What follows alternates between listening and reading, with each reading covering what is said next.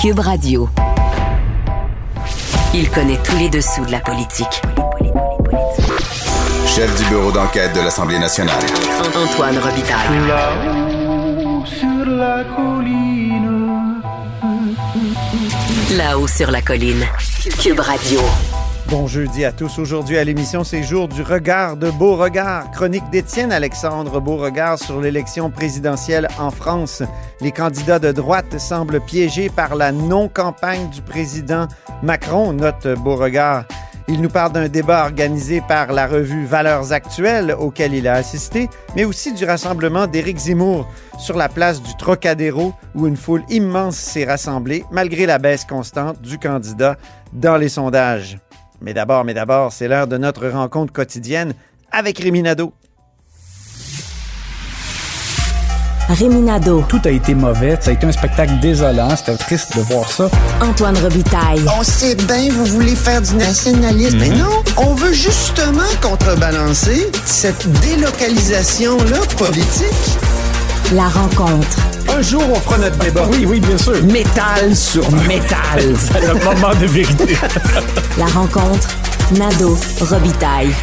Et bonjour Rémi Nadeau, Bonjour, Antoine. chef de bureau parlementaire à l'Assemblée nationale pour le journal et le journal. Nous sommes donc dans la sixième vague. Ça semble officiel. là. Oui, oui, c'est officiel parce que la, la santé publique euh, l'a confirmé euh, hier d'une drôle de façon un peu là. Euh, bon, c'est Gaston Dessert qui l'a- en fait qui l'a confirmé lui-même là avant que la santé publique fasse une le confirme euh, et le gouvernement. Bon, euh, sauf que c'est important. Puis en même temps, je pense qu'il faut dédramatiser parce que on n'est pas rendu, on n'est pas à la, la- la même euh, étape, si on veut, ou que lorsqu'on on- on franchissait, par exemple, la deuxième, la troisième, puis qu'à chaque fois, c'était oups, là, on fermait plein de, de, de Mm. pans de l'économie du Québec. Là, je, je pense vraiment, je- en tout cas, j'ose croire là, qu'on va, euh, euh, malgré tout, euh, passer à travers. Ça va Mm. être bientôt l'été. Euh, Je pense pas qu'on qu'on ait à, à revenir à des mesures euh, plus contraignantes.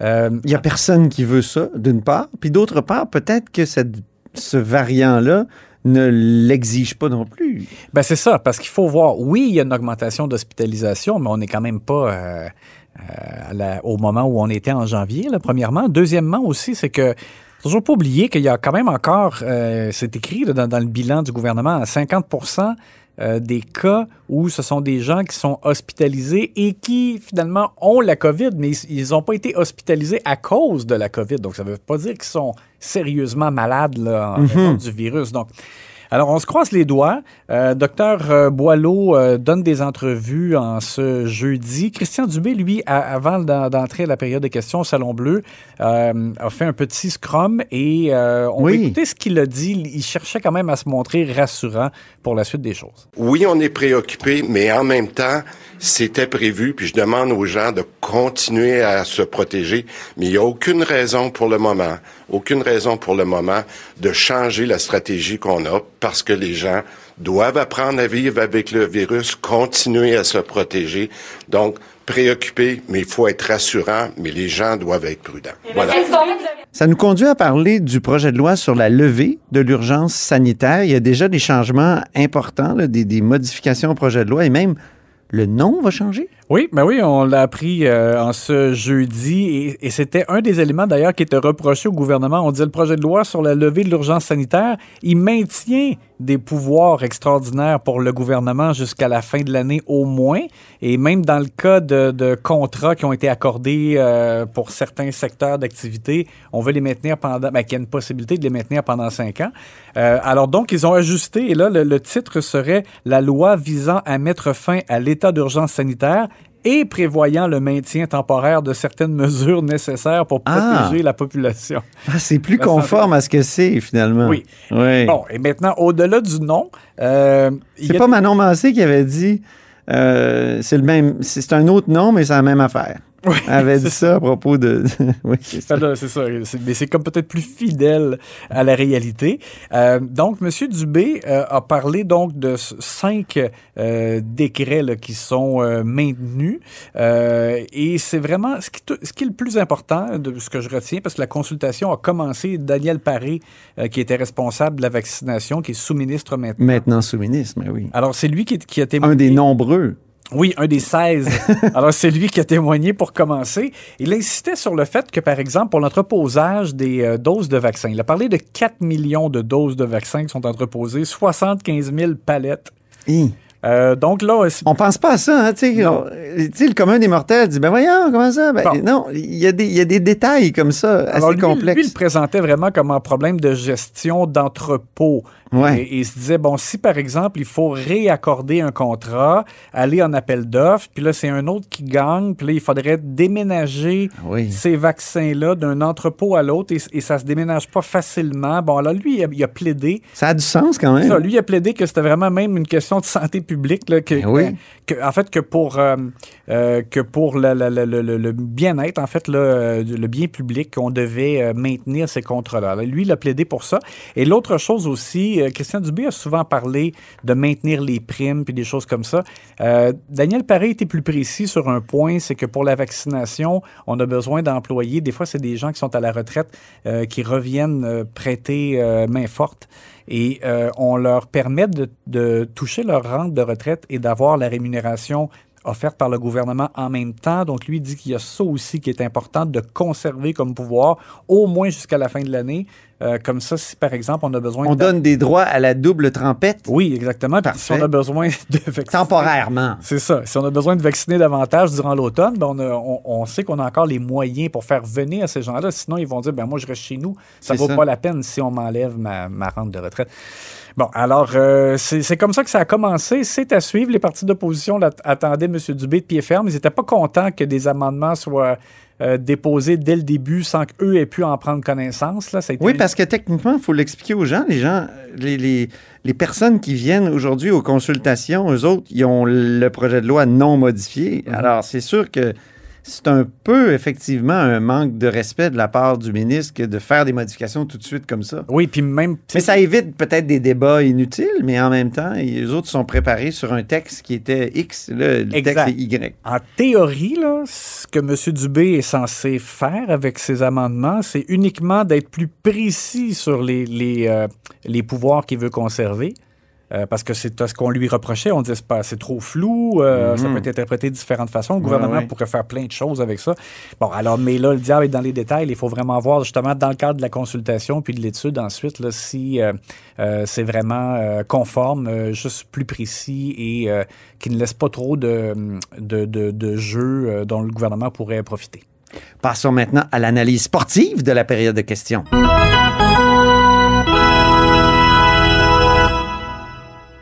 Le joueur ciblé du jour, celui dont tout le monde avait le numéro. Oui, le ministre euh, des Affaires autochtones, Yann Lafrenière, et c'est plutôt rare euh, que c'est Yann Lafrenière Ah qui oui. est au cœur, au cœur, euh, des, euh, des débats là, au Salon Bleu.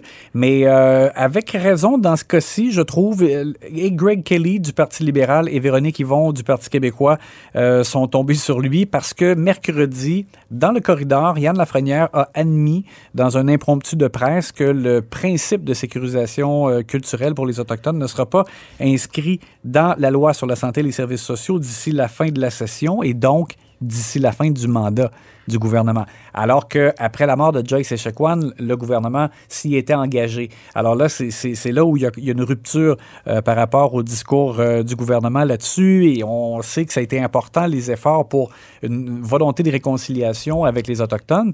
Donc, c'est un peu dur à comprendre. Yann Lafrenière, euh, et, et peut-être pour dire rapidement, Oui, qu'est-ce que c'est le principe de sécurisation culturelle? Pour beaucoup de- de- d'Autochtones eux-mêmes, ils, ils le voient comme une, une reconnaissance de leurs différences dont on doit tenir compte par la suite. Par exemple, dans le système de santé, ben, pour que euh, les, les procédures soient un peu adaptées euh, dans le cas des personnes autochtones en raison du principe de sécurisation culturelle. Et je pense qu'il y, a- il y a vraiment une logique là-dedans. On a trop vu dans le passé, et, et le, et le cas de Joyce Echaquan est, est l'exemple le plus triste oui. et le plus frappant euh, d'une espèce de manque de compréhension euh, de la différence aussi euh, à l'égard euh, des nations autochtones. Et donc, Yann Lafrenière, lui, prétend que c'est pas parce que ça ne se fera pas d'ici la fin de la session que le gouvernement caquiste a abandonné, mais quand même, le, le- le mal est là. Et, et dans un texte que Marie-Michel Sioui a signé dans le Devoir, le Conseil des Atikamekw est, est outré de voir qu'on ne le fera pas d'ici la fin du mandat. Et pourtant, Yann Lafrenière, lui, en chambre, a cherché comme à se défendre en disant qu'il fallait le faire avec eux, euh, pas leur imposer une façon de faire. J'ai vraiment eu du mal à saisir. On va écouter l'explication et la défense de Yann Lafrenière là-dessus. Merci, M. le Président. Et Monsieur le Président, on ne fait pas les choses parce que ça paraît bien, on fait les choses pour les bonnes raisons. Vous savez, dans le passé, on a voulu agir rapidement, on a voulu agir à notre façon. Je pense à des exemples comme l'annonce de l'air protégé du Chacoan, aussi le prédécesseur de la loi 79, mon collègue faisait allusion tout à l'heure.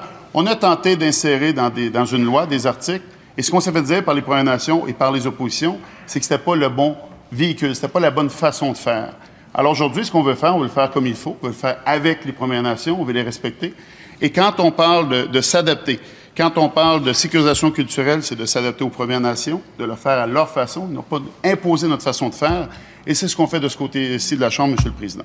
Passons maintenant au lancer à côté du filet. Oui, euh, je pense qu'elle a raté la cible. Oui. Rouba Gazal qui a questionné avec insistance Éric Girard sur Ben le oui. fameux 500 dollars qu'on euh, remet aux Québécois pour faire face à l'inflation sous forme de crédit d'impôt.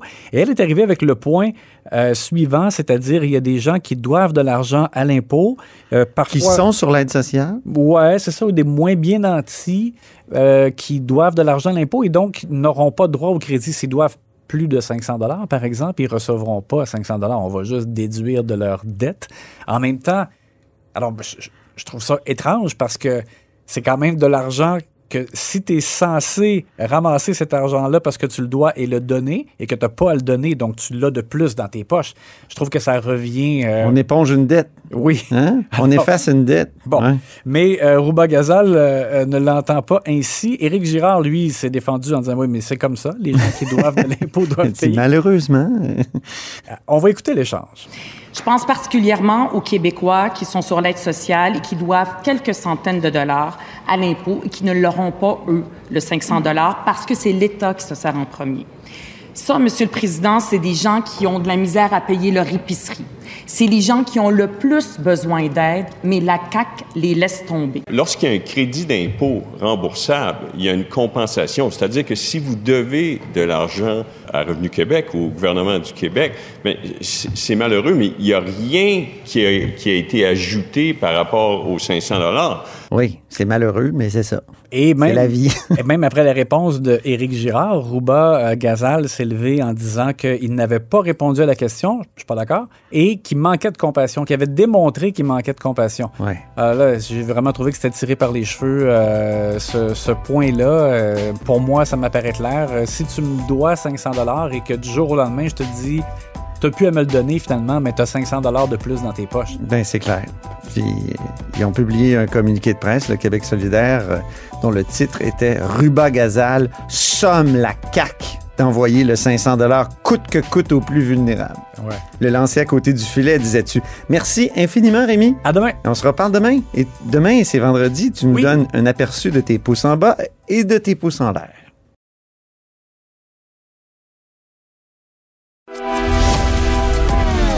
Grand philosophe, poète dans l'âme, la politique pour lui est comme un grand roman d'amour.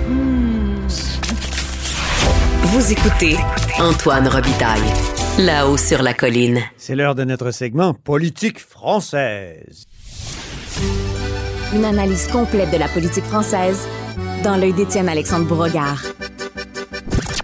Alors ne cédons pas à cela. Alors ils ne passeront pas. Alors moi je n'en veux pas.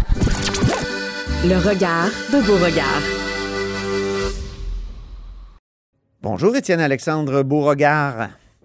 Bonjour Antoine. Notre correspondant à Paris, accessoirement étudiant en philosophie et sciences politiques à l'Université Laval. Il est en session d'échange dans la capitale française et c'est là qu'on le rejoint. Il est aussi l'auteur de Schisme identitaire chez Boréal, dont on parlera sans doute lors d'une prochaine chronique. Parce que là, on va se concentrer sur les élections euh, présidentielles en France. On est à dix jours du premier tour et tu as assisté en observateur à plusieurs événements de cette fin de campagne. D'abord, dis-nous, il doit y avoir pas mal de fébrilité dans l'air.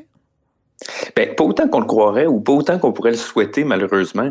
Moi, ce que j'ai constaté en parlant aux gens, en parlant aux Français, c'est plus une espèce de désespoir généralisé. Euh, souvent, ils ont l'impression que l'élection, c'est juste une formalité dont on connaît déjà le résultat, malheureusement.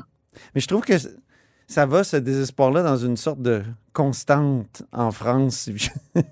je trouve qu'il fait bon d'afficher sa sinistrose euh, en France. Je me, souviens d'articles de presse, euh, la presse surtout anglo-saxonne en 91, donc avant ta naissance, je crois, euh, disant que, la France était déprimée. Je me rappelle aussi du terme société bloquée en 95 lors, euh, des grandes grèves en réaction au plan Juppé. Donc, euh, la sinistrose c'est comme un, un, trait social français, non? Ben peut-être, puis on a pour notre dire au Québec que les Français sont souvent chialeux. Mais euh, je pense que le vrai facteur qui, qui est en cause cette fois-ci, en 2022, c'est plus la non-campagne du président Macron. Parce ah oui. que ça a été très, très tard pour qu'il s'annonce. Et puis, même là, il s'annonce avec une espèce de non-programme, qui est plutôt des lignes consensuelles, sans grande ligne directrice, mais il rassure en disant inquiétez-vous pas, une fois que je vais être dûment réélu, il y aura un débat permanent avec les Français. Et là, bien sûr, la critique qui est trop facile à faire, c'est-à-dire tu veux pas avoir le débat pendant l'élection, tu veux l'avoir après quand tu vas être réélu. Je pense que l'ordre est inversé. Mais Et oui. Bon, c'est presque antidémocratique habituellement. Hein, les... ben, ça. En politique, on présente son programme, puis c'est là-dessus que les gens votent.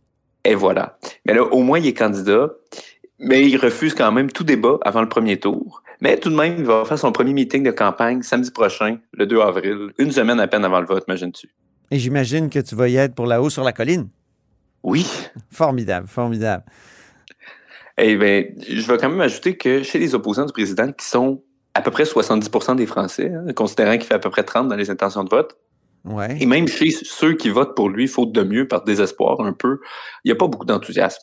On a vraiment, comme je disais tout à l'heure, l'impression d'une situation politique qui est bloquée et il y en a même qui pensent que ça pourrait radicaliser certains si euh, ça devait durer. Ouais. Et dans les sondages, il y a Marine Le Pen qui monte euh, et, et, et, tu as assisté, toi, au débat de la revue de droite, euh, une droite qui s'assume, entre guillemets, valeur actuelle. Or, d'après ce que tu m'écrivais, c'était plutôt pro-Zemmour à ce moment-là. Ah oui, tout à fait. Mais ça, je pense que c'est révélateur un peu des, des différences dans l'électorat de Marine Le Pen versus celui d'Éric Zemmour. Parce ouais. que les deux peuvent défendre des idées qui sont relativement similaires. Mais Marine Le Pen, euh, c'est presque un cliché maintenant de le rappeler, mais son électorat est très euh, prolétaire, comme on disait dans, mm -hmm. dans l'ancien monde. Ouais. Tandis que Zemmour, c'est plus les, les, les intellos urbains de droite qui sont, qui sont de son côté, puis on le voyait vraiment dans la salle au Palais des Sports à Paris, parce que l'Assemblée était même pas commencée, et c'était une Assemblée, faut-il le rappeler, avec des gens des trois partis à droite, et même euh, une ministre du gouvernement Macron. Ça criait déjà Zemmour président, Zemmour président, et du moment que Zemmour est parti, à peu près à la moitié, quand il avait fini son allocution, euh, le tiers de la salle est parti. Là, ah oui il y, avait, il, y avait, il y avait plusieurs intervenants, là. Oui, exactement. Ben, il y avait deux candidats à la présidentielle. Il y avait Éric Zemmour, Valérie Pécresse. Euh, il y avait aussi Marion Maréchal, qui est dans le camp Zemmour. Jordan Bardella, qui est numéro 2 du Rassemblement national. Marine Le Pen n'était pas là parce qu'elle avait une émission télé à un autre moment. Là. On ne sait pas si l'émission mm -hmm. était le prétexte pour pas y aller ou si c'était vraiment qu'elle à l'avance. On ne le saura jamais. Ouais. Euh, il y avait aussi euh, Éric Ciotti des Républicains et Marlène Schiappa, qui était ministre euh, avec Emmanuel Macron, qui a quand même été applaudi pour le, son seul courage de se présenter devant une salle qui était vraiment pas vendue à son message. Ben oui, ben oui, c'était la droite, donc toutes les, les, couleurs de la droite, mais avec un peu de centre. Voilà, voilà. Mais tu sais, valeur actuelle, euh, ils s'appellent eux-mêmes le magazine de la droite qui s'assume. Donc c'est très affiché euh, leur positionnement. Est-ce qu'il y avait un peu d'espoir dans l'air? Parce que, je le rappelle, euh, Le Pen montre. Est-ce que les, les partisans de, de la droite, de, de toutes ces droites-là, sentaient une forme de possibilité de victoire? Honnêtement, non. C'est ce qui confirme mon diagnostic d'avant. Tous les orateurs, sauf euh, Marlène Schiappa de euh, La République en marche, évidemment, ont parlé de quelque chose comme un hold-up démocratique. Ça, c'est l'expression d'Éric Ciotti, euh, du refus de Macron de faire campagne qui nuit à l'exercice de la démocratie. Ça, tous les autres orateurs, sans exception, l'ont dit. Ah oui. Pécresse, qui était largement huée par le public, euh, disait que Macron veut refaire 2017, voler l'élection à la droite et aux Français en les forçant à choisir entre Macron et Le Pen. Euh, Zemmour parlait d'un sentiment de gravité, de désespoir des Français qui lui disent quand ils les rencontrent, sauvez-nous, vous êtes notre dernière chance. Hey. Même, ça m'a fait rire quand tu dis ça. Il y a des gens qui lui disent, j'avais prévu de quitter la France, mais si vous êtes élu, je vais rester. ça pour dire que tout le monde sent du désespoir. Là. Ouais. Bon, Jordan Bardella, le numéro 2 du Rassemblement national, en fait, là, le principal lieutenant de Marine Le Pen. Lui, il a eu vraiment la tâche euh, ingrate de terminer l'événement à 23 heures passées. Là. Pratiquement tout le monde était parti. Moi-même, je suis pas resté jusqu'à la fin. Mais il y a eu des très bons commentaires pour sa prestation. Euh, il reconnaissait quand même la distance entre le Rassemblement national et la droite conservatrice, qui n'est pas son électorat naturel, et la salle le montrait d'ailleurs. Mais il mettait l'accent, encore une fois, un peu avec le côté des espoirs sur la victoire qui était nécessaire pour arrêter d'être seulement une candidature de témoignage. C'est pour ça qu'il disait euh, on veut sauver la France dans trois semaines et pas dans cinq ans par rapport à Zemmour, par rapport à Pécresse, dont les campagnes sont en train de stagner en ce moment.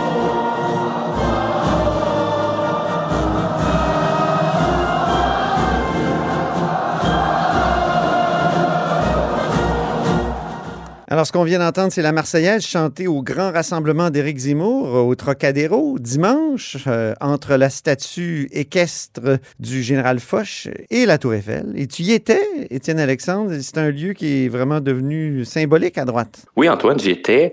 Euh, c'est vraiment une très belle place, hein, la place du Trocadéro, parce que derrière le, mhm. le, lutrin, on voit directement la Tour Eiffel. C'est formidable pour faire des prises de vue et tout, mais c'est célèbre à droite, pas pour des raisons particulièrement heureuses. parce que c'est le troisième meeting de fin de campagne à droite qui a lieu là. On se souvient, le premier, c'est en 2012, entre les deux tours, Nicolas Sarkozy, qui réunit presque 200 000 personnes, dit-il, pour appuyer sa réélection face à François Hollande. Il a perdu 48, 52 en 2017, François Fillon, le candidat des Républicains, était mis en examen pour une affaire d'intégrité qui impliquait sa femme. On se souvient Ah du oui. fameux Penelope Gate de l'époque. Oui, oui. Il rassemble encore une fois une grande foule au Trocadéro. Il dit 200 000 lui aussi. Mais il échoue à se qualifier au second tour par 1% derrière Marine Le Pen. Ah oui, on se souvient de ça. Eh oui. Puis là, Éric Zemmour. Oui. C'est ça. Cette fois, Éric Zemmour, il passe de 16% à 10-12% dans les sondages et convoque encore une fois la droite au, au Trocadéro. Lui est plus modeste, il ne revendique que 100 000 personnes. Mhm. Il dit, je suis là pour laver les affronts de la droite, mais ça a quand même un petit peu l'air d'un baroud d'honneur, d'un meeting de la dernière chance, d'une campagne qui finalement se qualifiera pas pour le second tour. Ben oui, moi j'ai regardé la vidéo, il y avait quand même, la foule était quand même impressionnante, même s'il disait qu'il y avait que 100 000 personnes, mais ici 100 000 personnes, ce serait gigantesque. Et des discours à droite euh, qui s'assument, mais très décomplexés. On va écouter Nicolas B., un député européen qui soutient, euh, qui soutient Éric Zemmour. Nous sommes, mes chers amis, le pays le plus imposé au monde. La moitié de notre richesse nationale est confisquée par l'impôt, partant se noyer dans un océan de dettes, de gaspillage et d'achat de la paix civile éphémère dans des cités où la loi des barbus et celle des dealers a remplacé nos lois, nos mœurs et nos traditions. Et bien qu'il soit clandestin, délinquant, criminel, djihadiste, Éric Zemmour organisera la remigration de tous ceux qui n'ont plus rien à faire en France. En effet, Antoine, un discours de droite décomplexé, peut-être un discours de, de droite désespéré aussi, parce qu'on l'a vu, toute l'histoire du ministère de la Remigration que Zemmour promet désormais, c'est très lié à sa baisse, à peu près 10% dans les sondages. C'est des, prom- des promesses qu'il y avait déjà, qui est un peu rebrandé, si on peut dire, euh, Ah oui. en bon chinois, euh, pour faire un choc. Mais bon, il y a beaucoup de commentateurs qui ont regardé ça puis qui ont dit est-ce que Zemmour a besoin de parler encore d'immigration pour aller chercher du nouveau monde? Et est-ce que de mettre encore plus de sauce là-dessus, ça va attirer plus de gens? J'avoue que c'est une question qui se pose. Mais pour revenir au meeting, euh, la foule était très, très nombreuse. Euh, je ne sais pas pour le 100 000, mais il y a certainement plusieurs dizaines de milliers de personnes au Trocadéro à ce moment-là, de tous les âges. Puis encore une fois, beaucoup de jeunes. Moi, c'est ça qui m'impressionne avec la droite en France, c'est qu'il y a tellement de jeunes qui sont impliqués là-dedans, tandis que chez nous, disons que, en tout cas, je pense que les meetings du Parti conservateur du Québec, puis même du Parti conservateur du Canada, les partis qui s'assument de droite, c'est pas des jeunes que ça attire en Mhm. général. On est peut-être une société Euh, plus vieille aussi, plus vieillissante. Euh, bah, peut-être, mais les, les Français aussi ils parlent de vieillissement de la population. En tout cas, je- Mais ça fait longtemps qu'ils travaillent sur. Ça fait longtemps euh, qu'ils travaillent sur leur, euh, leur natalité. Oui, oui, j'imagine. Mm. Mais bon, tout ça pour dire, j'ai croisé des parents avec leurs tout petits-enfants, 2, 3, 4 ans, qui se promenaient avec des pancartes d'Éric Zemmour. C'était assez spécial. Mhm. Puis dans l'équipe d'organisation, ceux qui, qui assuraient la circulation de la foule, j'ai vu des gens qui avaient pas l'air vraiment plus vieux que moi, puis j'ai une face de jeune, fait que c'est tout dire. Mais euh, par contre, pour ce qui est d'écouter le meeting, ça a été plus complexe sur les lieux. C'était le premier événement que je faisais avec une passe de presse. Oui. Mais le carré qui était réservé à la presse, c'était exceptionnellement mal situé. On voyait pas la scène ou presque. Mon Dieu. Et puis surtout, on n'entendait rien. les journalistes qui étaient branchés sur le fil TV, sûrement qu'ils ont mieux compris que moi, mais moi, il a fallu que je réécoute le discours par après pour bien servir nos loyaux auditeurs de là-haut sur la colline, parce que j'entendais à peu près un mot sur deux, même si j'étais à côté de l'écran euh, qui nous était rendu disponible. Incroyable. Euh, mais tu as, mais, des extraits, là. Oui, oui, par chance, mais c'est pas des extraits que j'ai capturés sur les lieux, sinon euh, les auditeurs, euh, ils auraient rien compris. C'est ça, exactement. Ouais, donc le message que euh, Zemmour était là pour livrer, en fait, je pense en dit long sur l'état de sa campagne. Il disait maintenant, il faut faire mentir les sondages, il faut faire mentir ceux qui prédisent notre échec, il faut surprendre tout le monde. Et ça, en mm. général, c'est rarement bon signe quand on est rendu à dire ça. On l'écoute tout de suite. On dira de nous, en 2022, ils ont fait mentir les sondages et les médias armés de leur histoire, de leur tradition, de tout ce qui faisait leur fierté. Ils ont été les Français libres, de la France libre. 2022 est l'année de la dernière chance. Nous ne pouvons pas baisser les bras. Nous seuls pouvons en décider. J'ai besoin de vous, de votre optimisme, de votre élan, de votre pouvoir de conviction. Ouais, quand on dit j'ai besoin de votre optimisme, ça veut dire que ça va pas très bien. Et voilà. Donc, à 14 jours du premier tour, c'était plus une démonstration de force pour essayer de renverser une tendance négative que le couronnement d'une campagne ascendante. En fait, c'était dans la tradition des meetings du Trocadéro. C'est ça. Exactement. C'est un lieu maudit, finalement. Donc, eh euh, à la fin, d'ailleurs, Zemmour, il criait, et ça m'a fait penser à Emmanuel Macron qu'on entend dans notre indicatif. il criait vraiment. Oui. Oui, il crie, c'est drôle parce que d'habitude, il fait pas ça. Mais là, ça a l'air qu'il a été emporté par le moment, je sais pas. Mais il faut, faut dire que d'habitude, la finale de ses discours, c'est toujours très spectaculaire. Puis là, la foule est là, elle crie très fort, elle agite les drapeaux, elle agite les pancartes. Puis ça, c'était visible même depuis le carré de presse qui était placé de manière très indigne. On va l'écouter. Parce que le peuple qui décide de se lever, la surprise de cette la France fière et indépendante, qui ne baissera jamais les yeux, la patrie de l'effort et du mérite, la puissance française, la reconquête, c'est nous. Vive la paix et la fraternité, vive la prospérité et la dignité, vive la vérité, vive la République. Et surtout, surtout, vive la France oui, vive la République d'abord et vive la France surtout. Hein? Il y a comme une différence chez lui, alors que chez d'autres euh, candidats, euh, c'est une identité parfaite entre République et France. En effet, c'est même théorisé. Ce qui ben reproche à d'autres en disant Pour vous, l'histoire de la France se rapporte à la seule République, tandis que moi, j'assume la France depuis Clovis, depuis les premiers rois. Fait que c'est tout à fait pensé, son affaire. Je te parlais de Marine Le Pen tout à l'heure. Euh, elle n'est pas la seule à remonter un peu. Il y a du mouvement aussi à l'extrême gauche. Jean-Luc Mélenchon semble aller grappiller des voix constamment. Est-ce que est-ce que c'est notable? Ben oui, en fait, s'il y a une histoire dans cette fin de campagne euh, au niveau des sondages, à part la chute de Pécresse et Zemmour, c'est Mélenchon qui semble remonter. Là, ah parce que déjà, c'était clairement le candidat le plus populaire à gauche. Il était quand même cinquième jadis. Mais là, maintenant que justement les républicains et Reconquête chutent pour se rapprocher plus de 10 que de 20% lui, il monte un petit peu. Là, il y a à peu près 14,5 Marine Le Pen à 18 Là, Évidemment, il lance un message de vote utile à gauche en disant là, si vous voulez que la gauche passe au second tour, votez pour mhm. moi.